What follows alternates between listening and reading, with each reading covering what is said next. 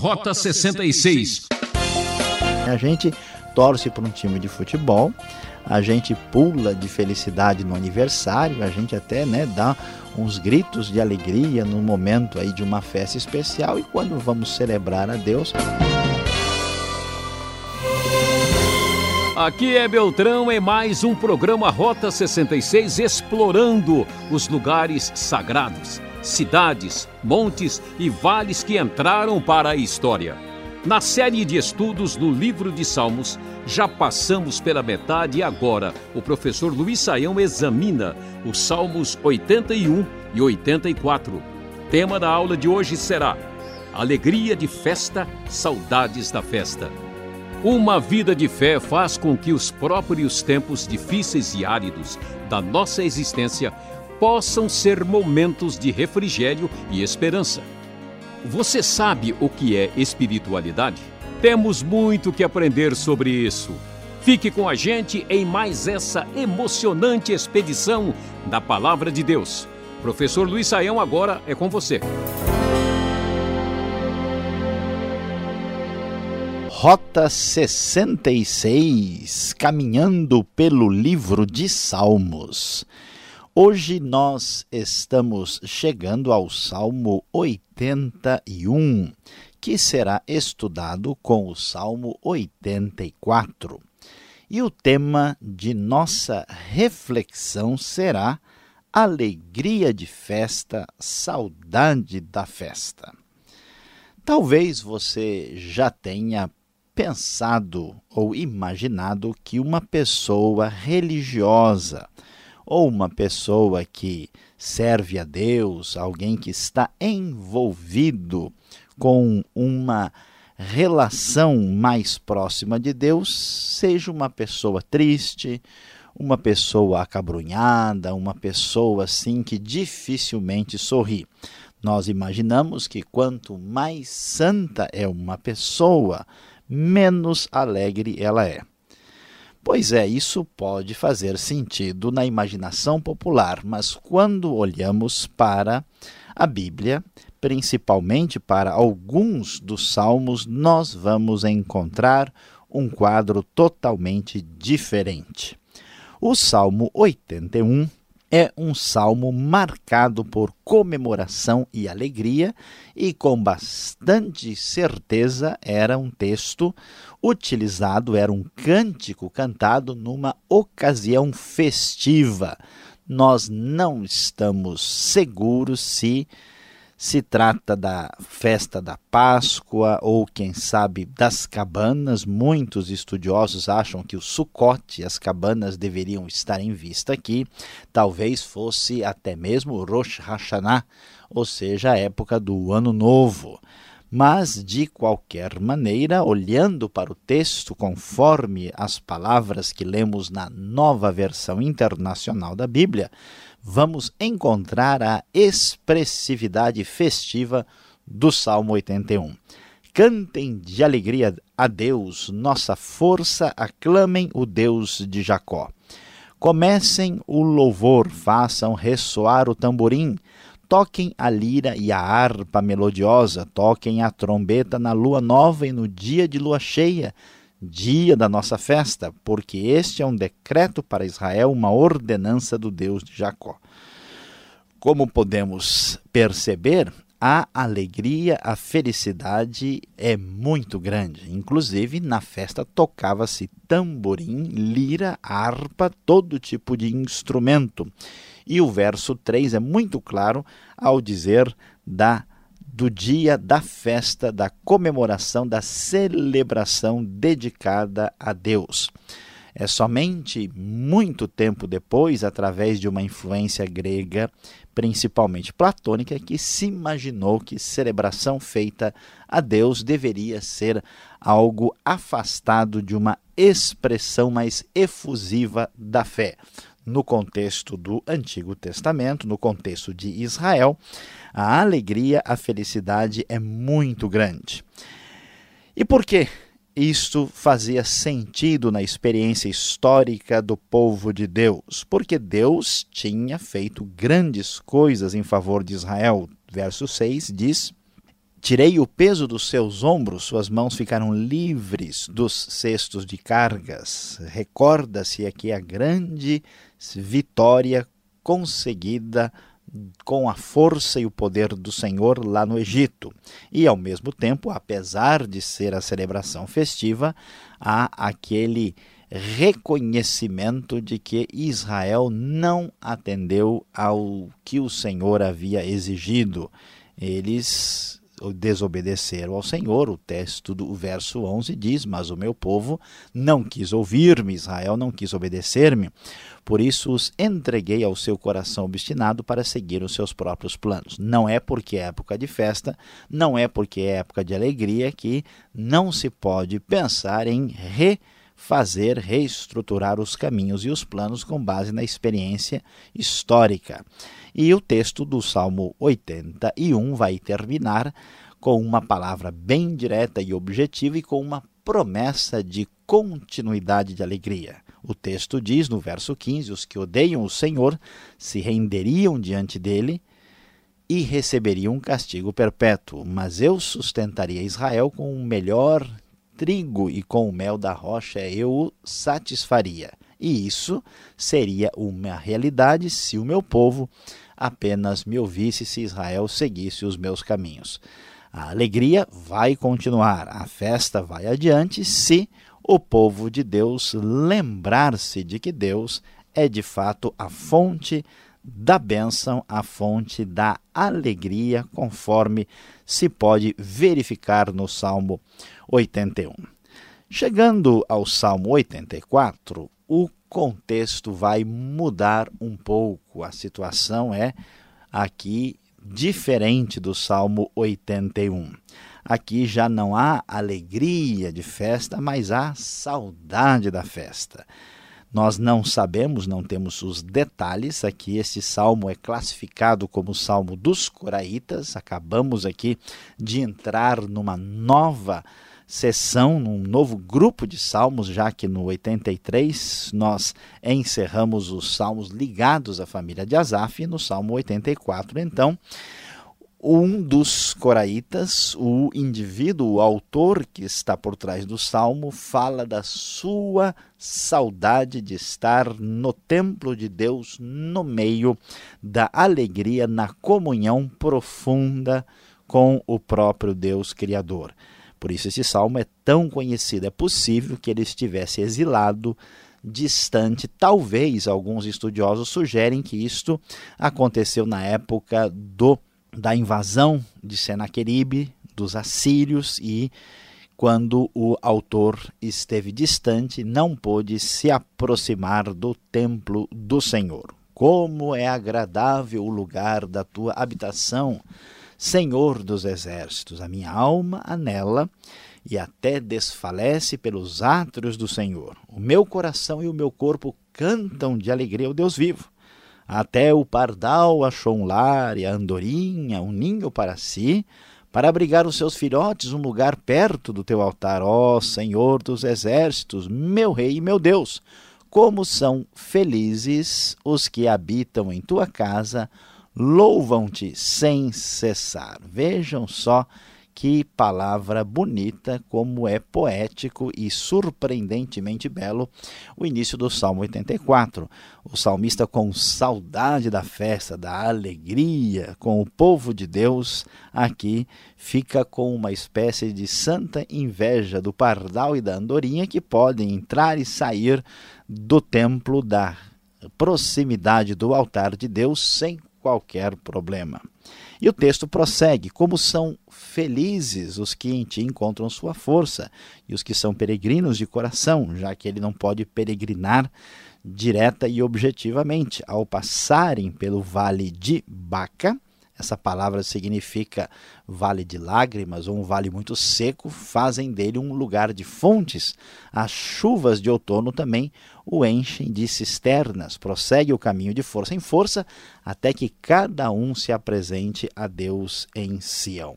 E o salmo prossegue para a parte final, e então ele vai encerrar a sua reflexão, o seu a sua expressão de saudade, o seu desejo de comemorar a alegria junto a Deus, dizendo: Olha, ó Deus, que és nosso escudo, trata com bondade o teu ungido. Melhor é um dia nos teus átrios do que mil no outro lugar.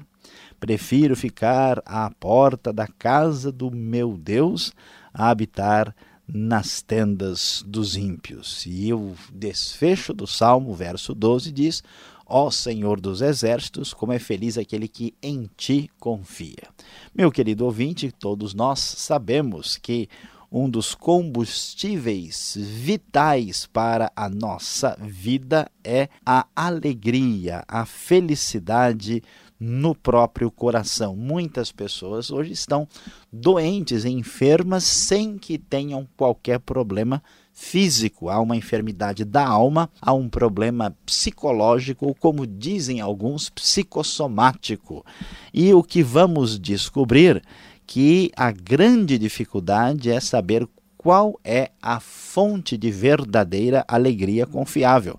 As pessoas buscam sedativos, as pessoas buscam bebidas, até mesmo drogas e qualquer outra coisa que lhes dê um pouco mais de prazer, satisfação e alegria. O que vamos encontrar nestes dois salmos é a grande verdade que Deus é a fonte verdadeira da alegria do coração. Aqui vemos o salmista comemorando a alegria da festa dedicada a Deus, a expressividade do coração e, ao mesmo tempo, vemos ele desejando estar de volta para adorar e louvar a Deus, satisfazendo a profundidade do coração. E vamos então encerrar o nosso estudo de hoje repetindo a palavra sábia dos Salmos: prefiro ficar à porta da casa do meu Deus a habitar nas tendas dos ímpios. Procure alegria, busque alegria, alegre-se profundamente em seu coração, mas lembre-se: alegria verdadeira somente em Deus, nosso Criador e Salvador.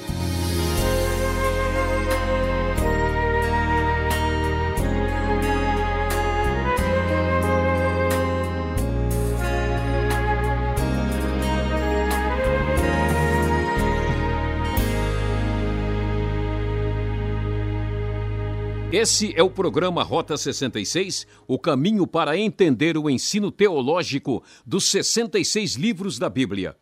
Estamos estudando o livro de Salmos, tema de nossa aula: Alegria de festa, saudades da festa. Salmos 81 e 84.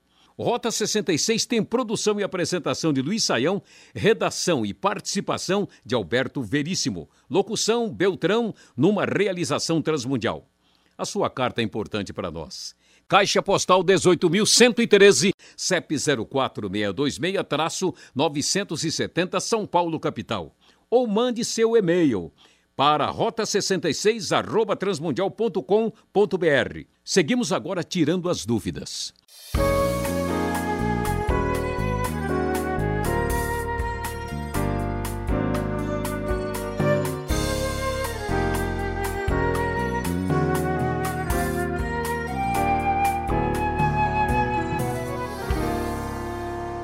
Muito bem, estamos aqui no Rota 66 de hoje, estudando o Salmo 81 e também o 84, falando de festa, de alegria.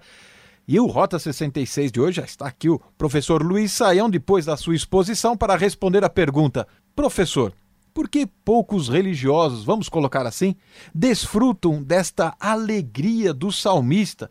com tamborins, com harpas, uma festa mesmo, um culto assim, bem para cima, bem alegre. Pois é, pastor Alberto, é interessante é, prestar atenção ao que acontece.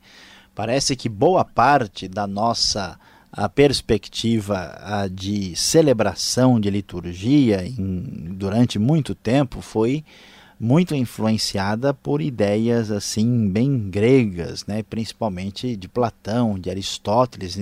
No pensamento de Aristóteles, por exemplo, se condenava todo e qualquer tipo de movimento, né, e se rejeitava em Platão qualquer ação feita por parte do corpo. Isso sempre era visto como símbolo de imperfeição. Né?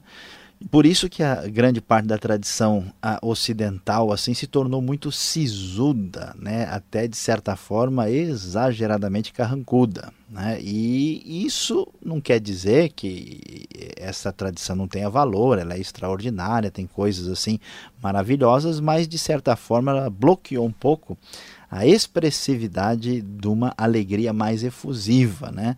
E esse tipo de, de, de, tendência ou de desequilíbrio ou radicalismo, podemos dizer, tem origem mais em outras tradições do que na própria tradição bíblica, né? porque na tradição hebraica essa expressividade, essa alegria é muito maior e é bastante compatível com a fé. Né? A gente torce para um time de futebol, a gente pula de felicidade no aniversário, a gente até né, dá uns gritos de alegria no momento aí de uma festa especial e quando vamos celebrar a Deus, parece que a gente está saindo né, do leito do hospital algumas vezes. Do então, velório. Do velório. Então a coisa assim precisa ser recuperada em grande parte essa manifestação de efusividade e alegria.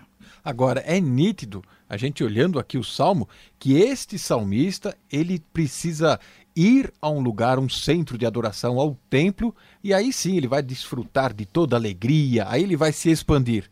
Mas hoje a gente não tem mais isso. Como é que fica? A gente não tem um lugar para ir.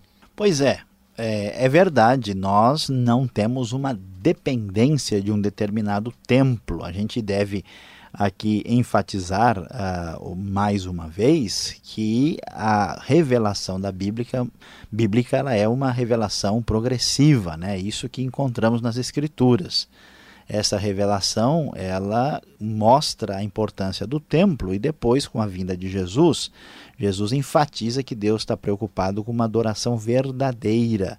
A ideia do Velho Testamento né, era que Deus era principalmente encontrado dentro do templo. Agora não, eu posso ter alegria e alegrar-me em Deus é, em qualquer momento, em qualquer lugar. Agora é claro que nós temos duas coisas que são compartilhadas aqui. Independentemente da sacralidade do templo antigo, o importante, o especial é estar junto com o povo de Deus celebrando em conjunto. Então, podemos e devemos ter a nossa alegria de adoração a Deus pessoal particular, mas é diferente estar com a comunidade da fé. O Salmo 81, verso 4, fala sobre o Deus de Jacó. Eu conheço aquele hino, né? Ao Deus de Abraão louvai. E assim vai. Agora, o Deus de Jacó aparece aqui. É outro Deus? Qual o significado dessa expressão nesse salmo? Olha, pastor Alberto, é uma observação interessante. De fato, aparece bastante nos salmos a expressão Deus de Jacó. E geralmente, aqui, por exemplo, aparece no 84, verso 8: Ouve a minha oração, ó Senhor Deus dos exércitos, escuta-me, ó Deus de Jacó. A ideia do Deus de Jacó é o Deus que ampara e dá segurança. A expressão particular né, não tem nada a ver com Jacó, né, porque Jacó não é lá uma grande referência, né, uh, e sim com o próprio Deus. Porque foi exatamente Jacó que ficou numa situação tão difícil, né, perseguido pelo irmão a ponto de morrer e absolutamente apavorado por falta de segurança, que clamou a Deus e Deus o atendeu. Então a ideia é o seguinte: o Deus que livrou até o Jacó continua vivo até hoje e, portanto, ele é o Deus em quem nós podemos confiar e de quem podemos depender. Agora, esses dois salmos apresentados aqui, eles têm indicação no seu título de introdutório de que é uma melodia é, tipo Os Lagares. Não é? O que vem a ser isso? Os Lagares. Pois é, pastor Alberto, é interessante, né? É, aqui vale a pena uh, levar em consideração o que talvez a gente não perceba uh, de imediato. Uh, os salmos são poesias e são poesias elaboradas, mas é, editorialmente trabalhadas como um manual cultico. Né? Então, um estudioso alemão famoso, Hermann Gunkel, fez um trabalho bem detalhado, assim, é, confirmando isso que aconteceu. Então o salmo tem uma origem, né, tem uma autoria e ele é trabalhado de uma forma a funcionar dentro do culto. E estas linhas dos títulos para o mestre de música, de acordo com a melodia Os Lagares, Salmo dos Coraitas, ela informa não só o autor, como ela dá indicação né, daquele que haveria ali de uh, dirigir né, a, a própria música e também tem uma nota de natureza propriamente musical. Essa melodia, Os Lagares, né, ela era conhecida. Então é como se eu falasse, olha, é aquarela do Brasil, né, vamos tocar aí, todo mundo conhece. Só que é uma coisa disputada, porque os lagares não diz muito. Pode ser que havia uma música dedicada né, à questão da uva, do vinho, e que fosse a música conhecida, né, os lagares. Ah, no hebraico, né, é, a palavra é gitit, né? Apesar de ser gitite, não tem inflamação nenhuma, ninguém precisa ficar preocupado. Né?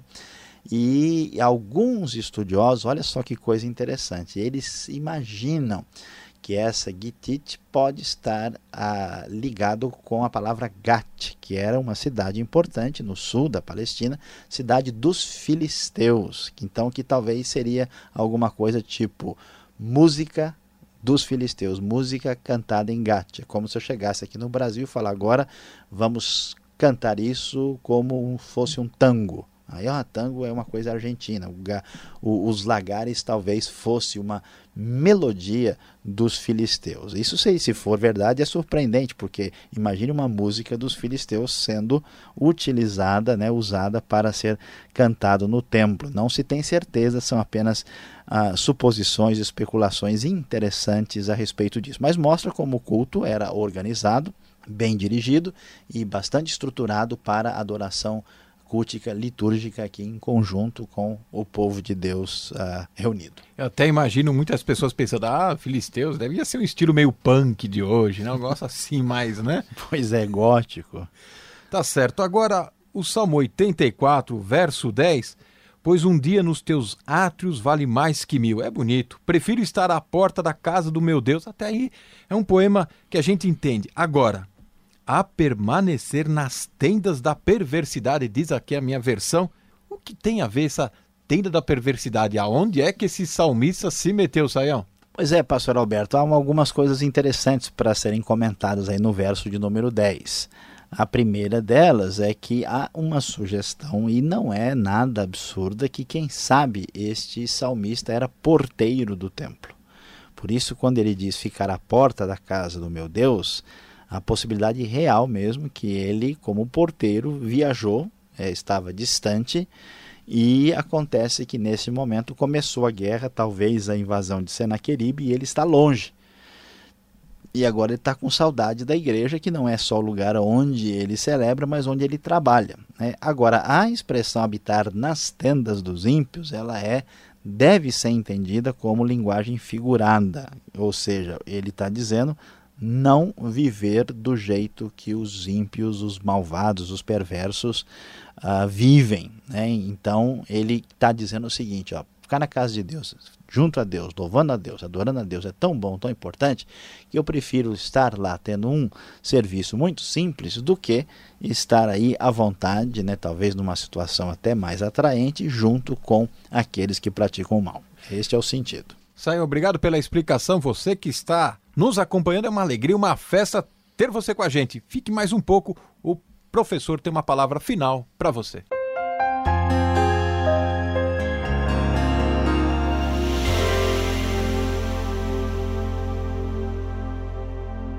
Hoje no Rota 66 nós fizemos uma boa festa. Sim, falamos sobre alegria de festa, saudade da festa falando sobre os Salmos 81 e 84. Aprendemos ali muitas coisas interessantes que aparecem nestas duas poesias bíblicas.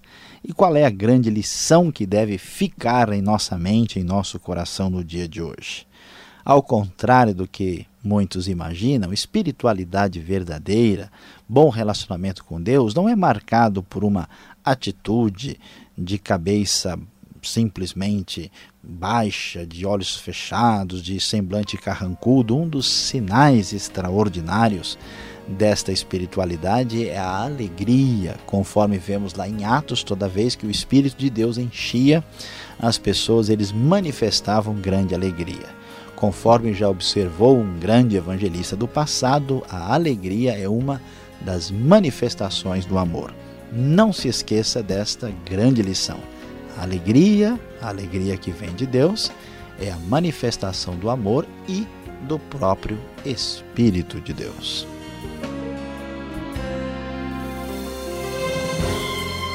É, e terminamos por aqui. Era o que tínhamos para hoje no Rota 66. E já com saudades, espero você nessa sintonia e horário com mais um estudo da série Salmos. Mais informação no site transmundial.com.br. E obrigado pela audiência. E fique com a paz do Senhor e aquele abraço.